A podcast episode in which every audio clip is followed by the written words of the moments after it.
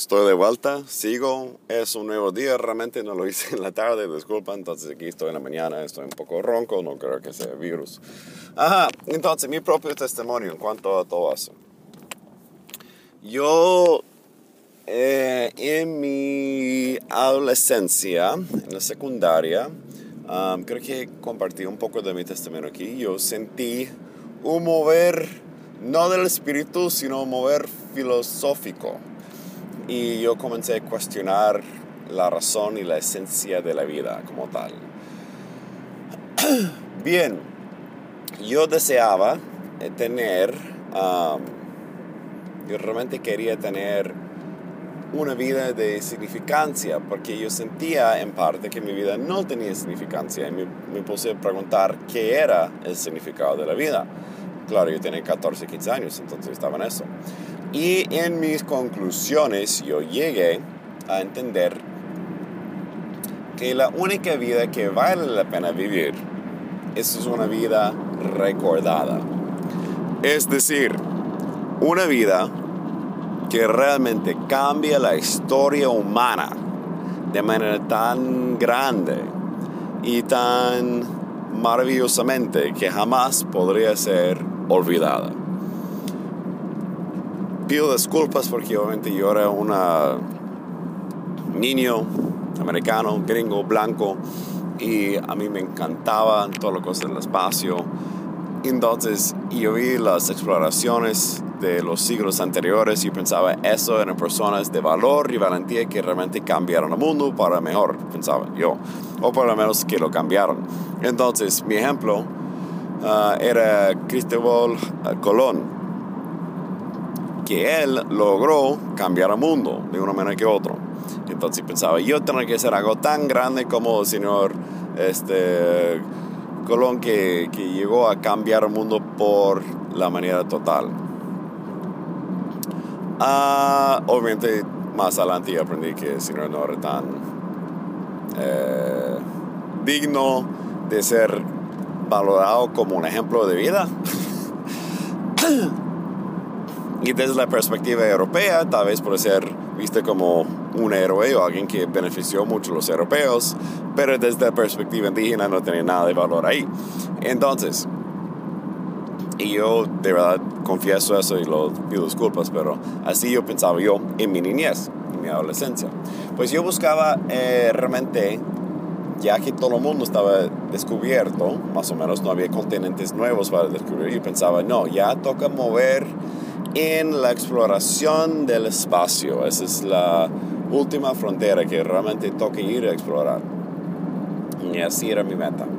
Entonces yo me dediqué a aprender sobre el espacio y las naves, los recursos eh, que existen en el espacio, entre los asteroides, la riqueza mineral que existe allá, la riqueza este, energética que existe ahí en el espacio, tanto de cierto tipo de componentes que no se consigue aquí en la Tierra, pero tiene alto valor y que son muy útiles en la generación de, energía y poder. Bueno, todo eso.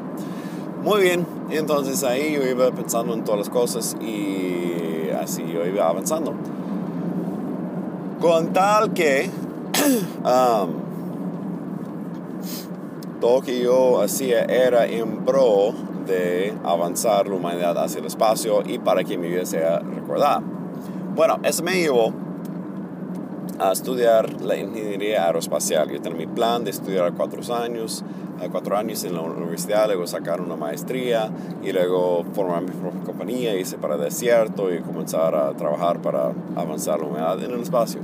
No sabía quién era el señor Elon Musk de SpaceX, ni nada de eso de Tesla, no, no sabía nada de él, pero si hubiese seguido en ese camino, créeme, hubiese terminado chocando con él. Seguro que él hubiese sido mucho más exitoso que uno, pero bueno, ahí está. De todos modos, lo que quiero decir es que um, Dios cambió mis planes. Dios los cambió por completo. Y en mi primer año en la universidad yo tuve una conversión grande de poner a Jesús como Señor y ya mis sueños de ir al espacio ya iban menguando que yo los entregué directamente a Jesucristo. Después, después, lo que pasó es que yo necesitaba pensar, ah, bueno, yo voy a graduarme, entonces yo debo buscar un trabajo. y en mi tercer año de la universidad yo me encontré en una entrevista con la compañía de Lockheed Martin. Es una compañía grande de aeroespacial que trabaja primariamente en la industria de defensa de los Estados Unidos. Es decir, son los cuales que fabrican muchos de los aviones de guerra como el F-117, la Stealth Fighter, um, también otros F-16, 18 uh, creo, el 22 no creo que es de Boeing creo. Bueno, X mucho de bombardeo, mucho de otras cosas, misiles, todas. En eso están metido.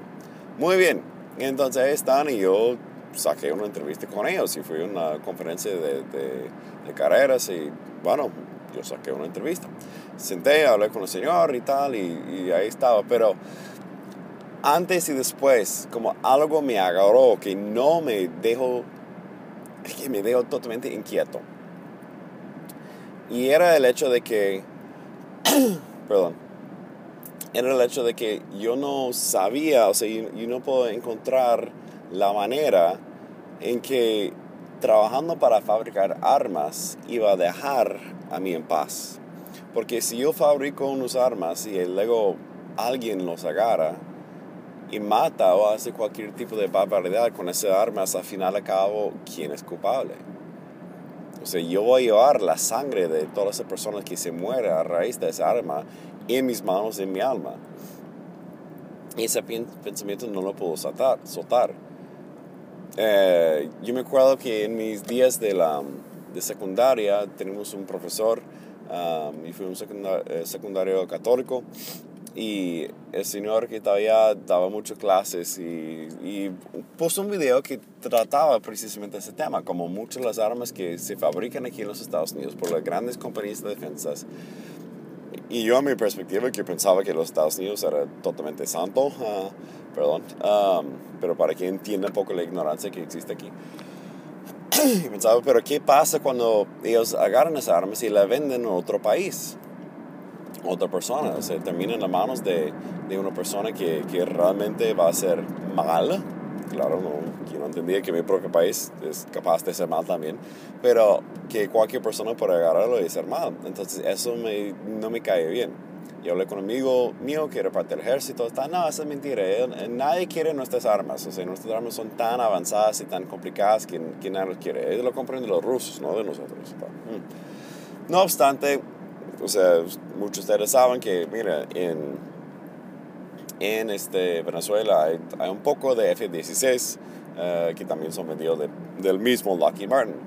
Entonces, yo sé que las armas de, de este país y otros países terminan en toda parte del mundo. Es un negocio grandísimo. Entonces, con todo esto, lo que quiero decir es que yo tomé la decisión de no participar en eso. Porque por mi parte, participando en algo que yo sabía que iba a terminar en la matanza de seres humanos, yo no puedo participar de eso. Eso fue mi propia decisión. Que yo estoy creando algo que es directamente responsable para matar que es directamente parte con la intención de matar. Nadie crea una arma solamente para que se vea bonita, no, se crea para matar. Entonces, um, yo de verdad después de mucha oración me di cuenta que no, no puedo trabajar en eso. En, vez de que, Dios me estaba llamando para salvar vidas, trabajar con Él en base de eso y no para quitar vidas. Pues para mí era imposible aceptar trabajar en algo que realmente se relacionaba directamente con la muerte del ser humano. Muy bien. Entonces, yo de verdad, yo terminé mi carrera, pero yo sabía que no iba a ejercer mi carrera como tal, específicamente trabajando en la, en la parte de defensa. Yo me cuenta que mm, mm, yo, no, yo no podía eso, yo no, mi conciencia no me dejaba, Dios no me dejaba. Y por eso mi último año yo sabía que iba a trabajar en algo como misiones y ministerio y no en la ingeniería aeroespacial. Con todo eso, yo ofrezco este testimonio como parte de, de mi propio pensamiento de cómo analizar eso. Ahora bien, por eso digo, cuando una estructura neutra, como algo de policía o de gobierno como tal, vuelve y toma parte de realmente que algo es, fuera del base del reino de Dios y va obrando directamente en contra del reino de Dios, nosotros como cristianos tenemos dos opciones. El primero es no participar. El segundo es estar allá, pero simplemente negar de participar en la maldad eh, que, está aparte de, esa cosa. Y eso implica, eso implica que hay muchas dificultades um, en nuestra uh, vida como tal y, y, implica que vamos a ver sacrificios donde se ocurre ahí. Entonces, ¿Qué debemos hacer para estas estructuras que cuando vuelvan así? Otra vez, la misma cosa que hicimos con las otras estructuras. Toca orar, orar. O sea, estamos haciendo una guerra contra ellos de manera espiritual y estamos llamando a los que están allá a salir y dejar de, de participar en eso, porque la estructura se pierde su poder cuando las personas dejan de apoyarlo. Entonces, hay muchas maneras donde se puede ver eso. Uno es como llamar la atención y decir, mira, eso no es bueno como tal. y realmente yo me equivoqué, no tengo tiempo para eso, pero estoy manejando y tengo que tomar otra ruta. y realmente toca a nosotros cristianos como eh, elevar la voz, decir, mira, eso no es como debe ser, no es así. Toca trabajar para que podemos levantar la voz y aclarar lo que realmente es la voluntad buena y perfecta de Dios. Entonces, con todo eso, eh, voy a concluir ese podcast en cuanto a eso. En la semana de arriba vamos a examinar cómo hacemos cuando las escrituras realmente sean totalmente neutras qué es nuestro papel dentro de la sociedad para que esas sectores no se vuelvan una fuerza de violencia, más bien que vuelvan una fuerza de paz y una fuerza de eso. Y sí, sí, nuestro papel es tratar, guiar, llevar, eh, dominar, gobernar, dirigir ese tipo de estructuras neutras para que sean una fuerza de, de Dios. ¿Qué pasa cuando no lo son? Toca salir y defenderlas con violencia. Entonces, vamos a hablar de todo eso en la semana arriba, Dios mediante, tal vez se extienden en dos podcasts distintos, pero bueno, contar eso concluyo, espero que Dios les bendiga grandemente um, y nos vemos pronto en la semana arriba.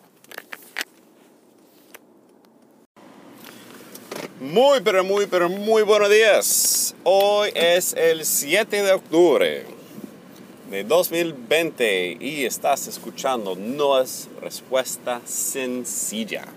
Bienvenidos, les pido un millón de disculpas que la semana pasada no puse un podcast. Ni siquiera grabé el podcast. Esta semana estoy grabando, pero no estoy poniendo. Ah, yo grabé mi episodio en inglés ayer y tú crees que me alcanzó para subirlo? No.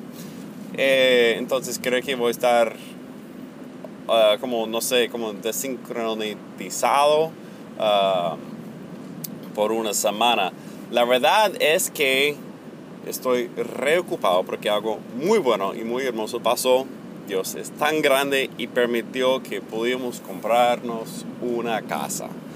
Y Dios fue tan bueno y tan genial en todo eso que ya estamos en proceso de mudanza encima de lo demás de la locura de nuestras vidas. Entonces estamos en eso.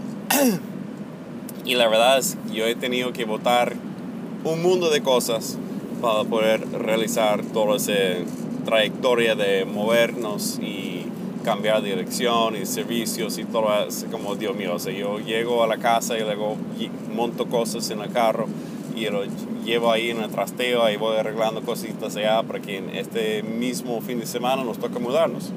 Seguro cuando escuches eso va a ser después. Y yo no sé si vamos a tener internet. ¿A dónde llegamos ahí? Pues puede ser que en la semana, semana arriba voy a guardar otro podcast, pero no voy a poder subirlo hasta mucho más tarde. Con todo eso, um, ahí estamos. Entonces, ojalá va a escuchar mi voz más adelante. Bien, y quiero dar todas las gracias y el gloria de Dios porque eso solamente ha pasado. Gracias a Dios por su misericordia wow, eso es uf, tan, tan grande bendición y estoy muy, pero muy, pero muy consciente de muchas personas que no están en posición donde puede soñar de hasta tener una casa propia. Y de verdad pensamos nosotros que tampoco estamos en esa posición. Tal vez nos montaron una trampa, no sé, espero que no, no creo que eso bueno, pero como si me hubiese preguntado el, el, año pasado, ¿vas a poder tener una casa? Está, ni loco, ay, yo no tengo plata para eso, ¿cómo, ¿cómo vamos a hacer? Y puede ser que no vamos a tener plata por eso, pero Dios ha provisto de manera tras manera tras manera y sigue proviendo. Y sigue proviendo a través de muchísimo trabajo, Uf, muchísimo trabajo duro y estamos recansados. Pero bueno, Dios es grande y poderoso y sigue proviendo para nosotros. Entonces, no pierdes la esperanza, no pierdes la esperanza. Dios sí puede abrir camino y de verdad Ah, creo que escucharon el otro podcast donde yo comenté la situación con la casa. Ese realmente fue otro que abrió. Y sí, fue sube, baja y, no tan estresado como el otro, pero de verdad Dios cumplió. Y wow, ya tenemos un casa bajo nuestro nombre, si puede creerlo. Bien, bien, bien, bien, bien. Entonces, ¿en dónde estábamos? sigamos en la serie de la violencia. Estamos examinando muchos temas que tienen que ver con la violencia y cómo Dios nos manda a nosotros como seres humanos bajo su dominio, poderío y por nuestra decisión de seguirlo como tal. Otra vez, por eso se llama cristiano, que queremos declarar que Jesucristo es nuestro Señor sobre nuestras vidas, nuestras familias, nuestros entornos y nuestro mundo. Entonces, la pregunta es, ¿cómo hacemos eso dentro de, o dentro, o mientras que convivamos o estamos en contacto con estructuras que sí son violentos? Y hablamos a principio de estructuras que son de verdad, entre comillas, buenas, que fueron comenzados de parte de Dios. También de estructuras que son, entre comillas, malas, de estructuras que no son, eh, que no tiene su fin en algo que puede ser pro Dios, más bien obra abiertamente en contra de la voluntad de Dios. Y esta vez quiero hablar de estructuras neutras, es decir, estructuras que sus fines ni son uh, pro Dios ni anti Dios, ni pro reino de Dios ni anti reino de Dios abiertamente, pero puede ser que van a vaciar y, y cambiar su posición como tal. No obstante, son estructuras, es un tipo de um, cosmos y realmente significa que hay algo de organización, hay un ambiente y un poder, una autoridad sobre ese mismo ambiente. Muy bien, y la pregunta va a ser, ¿qué hacemos dentro de esas estructuras? Por ejemplo, voy a hablar de estructuras como negocios, que tienen sus fines de ganar plata. Um, voy a hablar de, y, vamos a hablar de cómo son estas estructuras, eh, estructuras gubernamentales, como gobiernos como tal, y las estructuras dentro del mismo gobierno, es decir, algo como la policía o algo como el ejército, algo como algo administrativo dentro de eso. Cómo funcionan esas estructuras dentro de la sociedad y dentro de la perspectiva cristiana sobre esos y qué ocurre cuando ellos implican violencia, más que todo. Bien, y hay más, hay más cosas que están por ahí, por allá, um, ONGs y eso. Pero lo que me quiero referir hasta puedo decir, bueno, la familia, no pensaba en eso. Bien, bueno, sin distraerme más adelante, voy a hablar de una estructura neutra, por ejemplo. Hablamos de algo como un negocio familiar, como un restaurante una familia abre un restaurante, ya quiere iniciar su trabajo y está, está avanzando con todo que, que se implica. Esa estructura no está establecida con el fin de avanzar el reino de Dios, típicamente. Tampoco está establecido para avanzar el reino de la maldad. Solamente son unas personas que están tratando de echar para adelante en la vida y quieren este, sostenerse a través de su trabajo y alimentando a otras personas en que esa persona recibe su alimento y pagan por el servicio y por la comida que están comiendo. Eso es una estructura que es totalmente neutra como tal. Ahora bien, obviamente hay ejemplos que van contra eso. Puede haber un restaurante que tiene fin de... o una estructura que es basado en...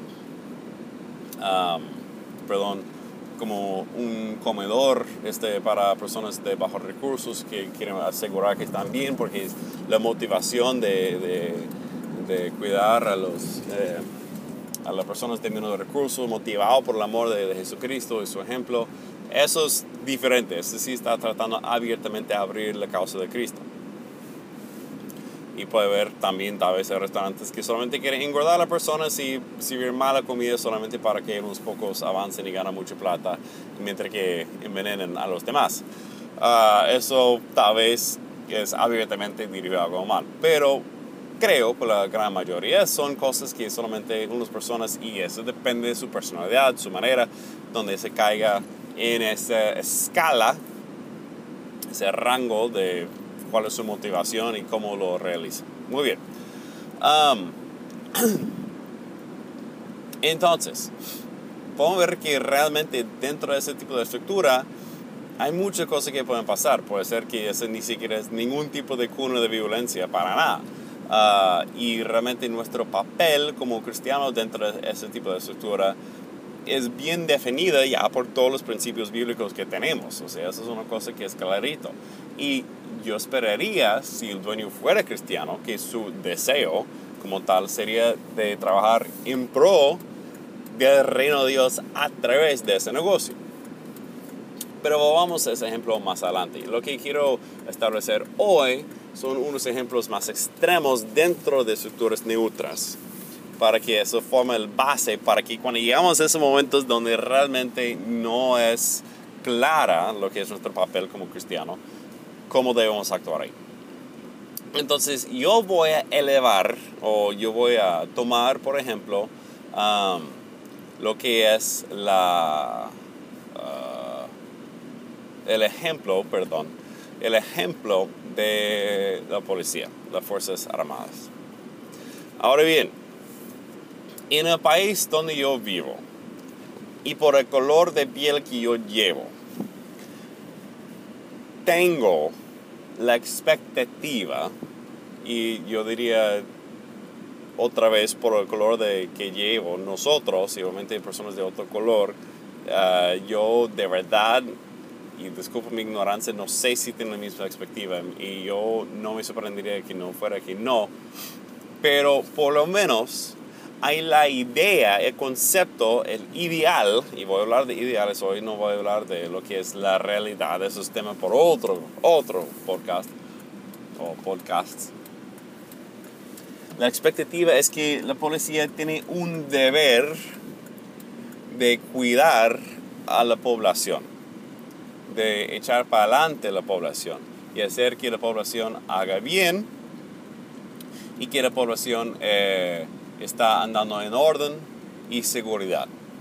Y su deber, su papel es trabajar como elemento del Estado de manera desinteresado, es decir, más allá que la corrupción, y de manera en que ellos pueden trabajar para la seguridad equitativamente para todos los ciudadanos. Ahora bien, con esa expectativa, expectativa tan alta, obviamente sabemos que en la práctica a veces algunos seres humanos, por decir es que son ejemplares que llegan más allá de esa expectativa y algunos que caen muy por debajo de esa expectativa. No obstante, la expectativa como tal es alta, es justa y es algo que realmente defiende a todas las personas por igual.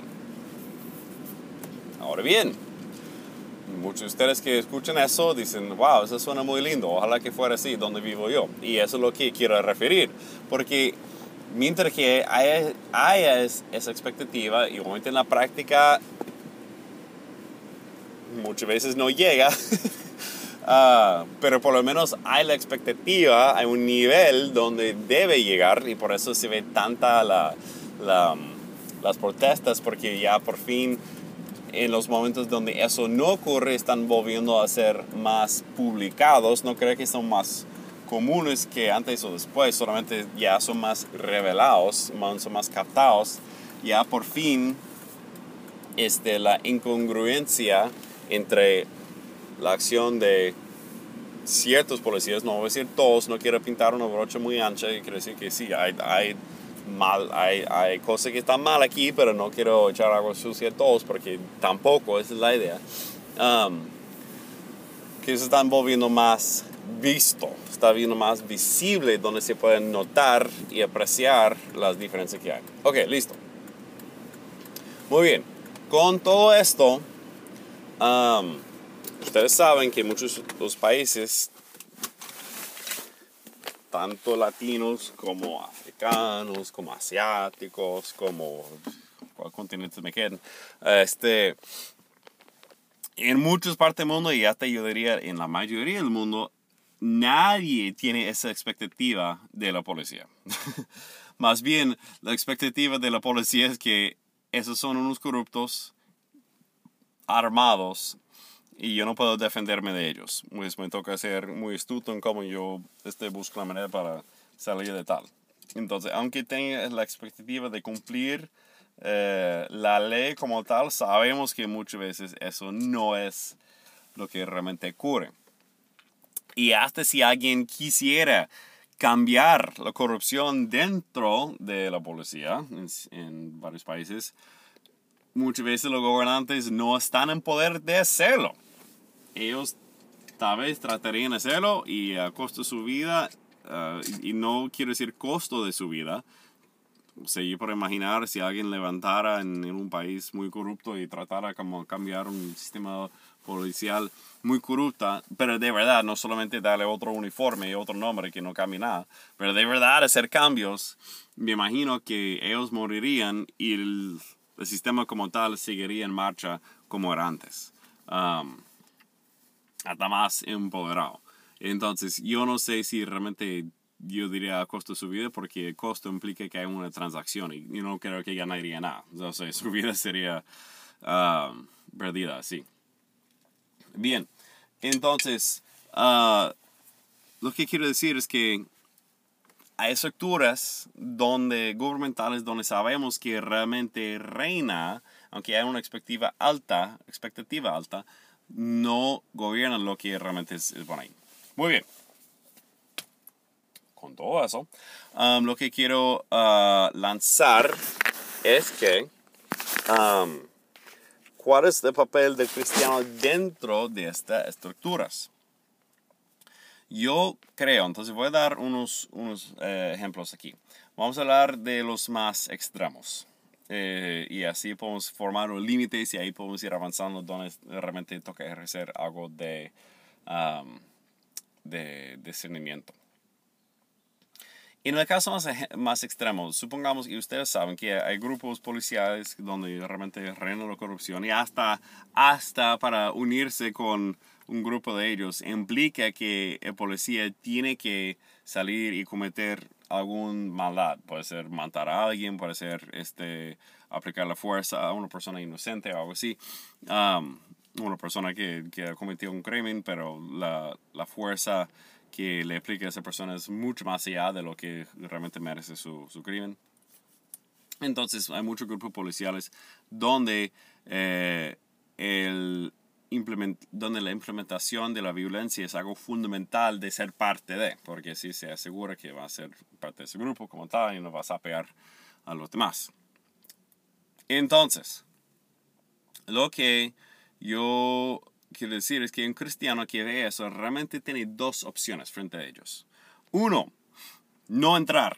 Eso yo creo que es lo más sencillo y lo más fácil. Uh, porque si puedo notar, mire, ese como tal no tiene nada de ver con el bien. Eso es algo que de verdad está actuando bajo conceptos que realmente son muy errados, son muy lejos del reino de Dios y no están haciendo las cosas como Dios mande. Entonces, cristiano como tal no tiene ningún papel ni presencia allá. Um, entonces, realmente su esfuerzo para el reino de Dios como tal va a ser más efectivo fuera de estructura que realmente ha sido gobernado por la maldad que dentro de la estructura. Pero algunos me van a decir, pero no, si yo no voy, ¿cómo van a escuchar? Entonces, eso es lo que quiero decir ahora. La segunda opción, que otra vez no sé si realmente sea buena opción, La persona que entra en eso tendría que estar muy claro, muy resuelto en sus pasos. Porque, por ejemplo, ustedes tienen que entrar como cristiano y no romper con ningún, ningún mandamiento, ningún principio de Cristo. Es decir, si usted decide unirse con un grupo de policías corruptos, tratando de hacer cambio, tratando de hacer la diferencia entre todos, ¿qué va a pasar? Va a llegar ese momento de, ok, si tú quieres participar como nosotros, ya nos viste, ya no conocemos nuestros nombres, tiene que matar a fulano. Y tú dices, no, yo no voy a hacerlo porque Dios me ha mandado a no matar, no asesinar a una persona inocente, no lo voy a hacer. ¿Y qué va a pasar? Al mínimo te van a votar, Dios mediante. Y tal vez le sale fácil así. Y ya lograste tomar un paso para Cristo. Pero en el peor de la situación, peor de la situación, tú te mueres, alguien de tu familia te muere, se muere y, y, y, realmente usted va a ver un víctima, pero usted entiende claramente que usted está entrando al propósito para morir para Cristo, para tomar una decisión para mostrar no voy a hacer la maldad y ustedes tampoco deben. Entonces, si ustedes me quieren matar a mí, entonces lo matan porque yo niego, yo niego hacer la mal. Yo niego a hacer lo que es malo y yo solamente voy a hacer lo que es bueno porque yo soy siervo de Jesucristo. Y estoy dispuesto a dar mi vida por eso. Y si ustedes acaban con mi vida es porque ustedes también están negándole a Cristo. Ustedes no quieren arrepentirse. Más bien, esa es su chance para que dejen de ser malo y comiencen a ser bueno. Si usted es capaz de hacer eso, listo, con mucho gusto, acepte. Pero lo que creo que pase muchas veces es Alguien que no tiene principios tan claros y no está dispuesto a realmente poner su vida en peligro, no está dispuesto a poner su vida ya listo para morir, para, para traer un cambio, porque tal vez ni está tan cierto que Dios ha mandado, solamente está buscando un empleo para sostenerse, entra allá y ya comienza a ver las cosas que no pensaba que era y está, ah, pero ya estoy aquí, ahora como salgo, pero eh", entonces con la presión social que existe allá comienza a ser lo que es malo y trata de hacerlo de la mejor manera posible, pero igual, ¿qué pasa? Termina siendo agobiado por la situación malo. Por eso digo, para mí, las únicas dos opciones y la mejor de esas dos opciones es no entrar, no participar. Um, el segundo es entrar, pero mantener los principios a la raya y aceptar cualquier este castigo que viene a través de eso, como testimonio de quién es Cristo y para sufrir con Cristo a la vez. Y tal vez, tal vez a través de un sacrificio ahí, las personas abren sus ojos, tal vez no. Tú no tienes control sobre eso. Y por eso yo solamente lo, lo haría de verdad si Dios le está llamando a eso. Y eso no digo a la ligera, porque es, es algo que tiene que estar por claro, porque tristemente hay casos de personas con buenas intenciones, pero este, débiles em, morales y fuerza de voluntad se pierde en el camino. Entonces, como digo, mi recomendación como tal es no entrar. si sabe que está entrando algo que de verdad practica malo, no. Ahora bien, si usted se encuentra de esa situación, busca la salida. Y, y, y, de verdad, como cristiano, yo digo que no hay ninguna eh, manera para decir, no, yo solamente hago eso sola vez y ya. No, no, no, no, no, no. Que por aquí piensas, no, pero yo tengo que ser aceptado para, para dar un testimonio de Cristo. Si no me aceptan, no van a aceptar a Cristo. Mentira, mentira. Con todo lo que están haciendo, no están aceptando a Cristo. Y si crees que por haciendo mal van a aceptar a Cristo, que tú aceptes el mal, no, eso va a ser el diablo feliz, que está, mira, ya hace que seguía a Cristo y ya está haciendo mal. Excelente, que bueno, el diablo dice. Pero eso no es lo que Dios pide de nosotros. Pide que nosotros estemos firmes, resolutos en nuestra decisión de hacer el bien. Y que no hay ninguna otra cosa que realmente interponga entre nosotros y la búsqueda de Él a través del camino que ha puesto. Y su camino implica la cruz. Entonces, como digo, si sabe que donde está entrando es una cosa de maldad, no entra. ah, a menos que Dios le está llamando y está dispuesto a poner su vida en peligro y recibir castigo y hasta la vida de su propia familia, listo. Si toda la familia está bien, dele. Eche para adelante, dele. Entonces, eso debe marcar un límite donde está ya eh, de, de, nuestra acción como tal. Ok, yo voy a volver ahorita. Um, yo tengo que entrar al trabajo. Pero yo voy a volver y en la tarde voy a seguir grabando el resto del podcast y voy a comentar mi testimonio en cuanto a eso también.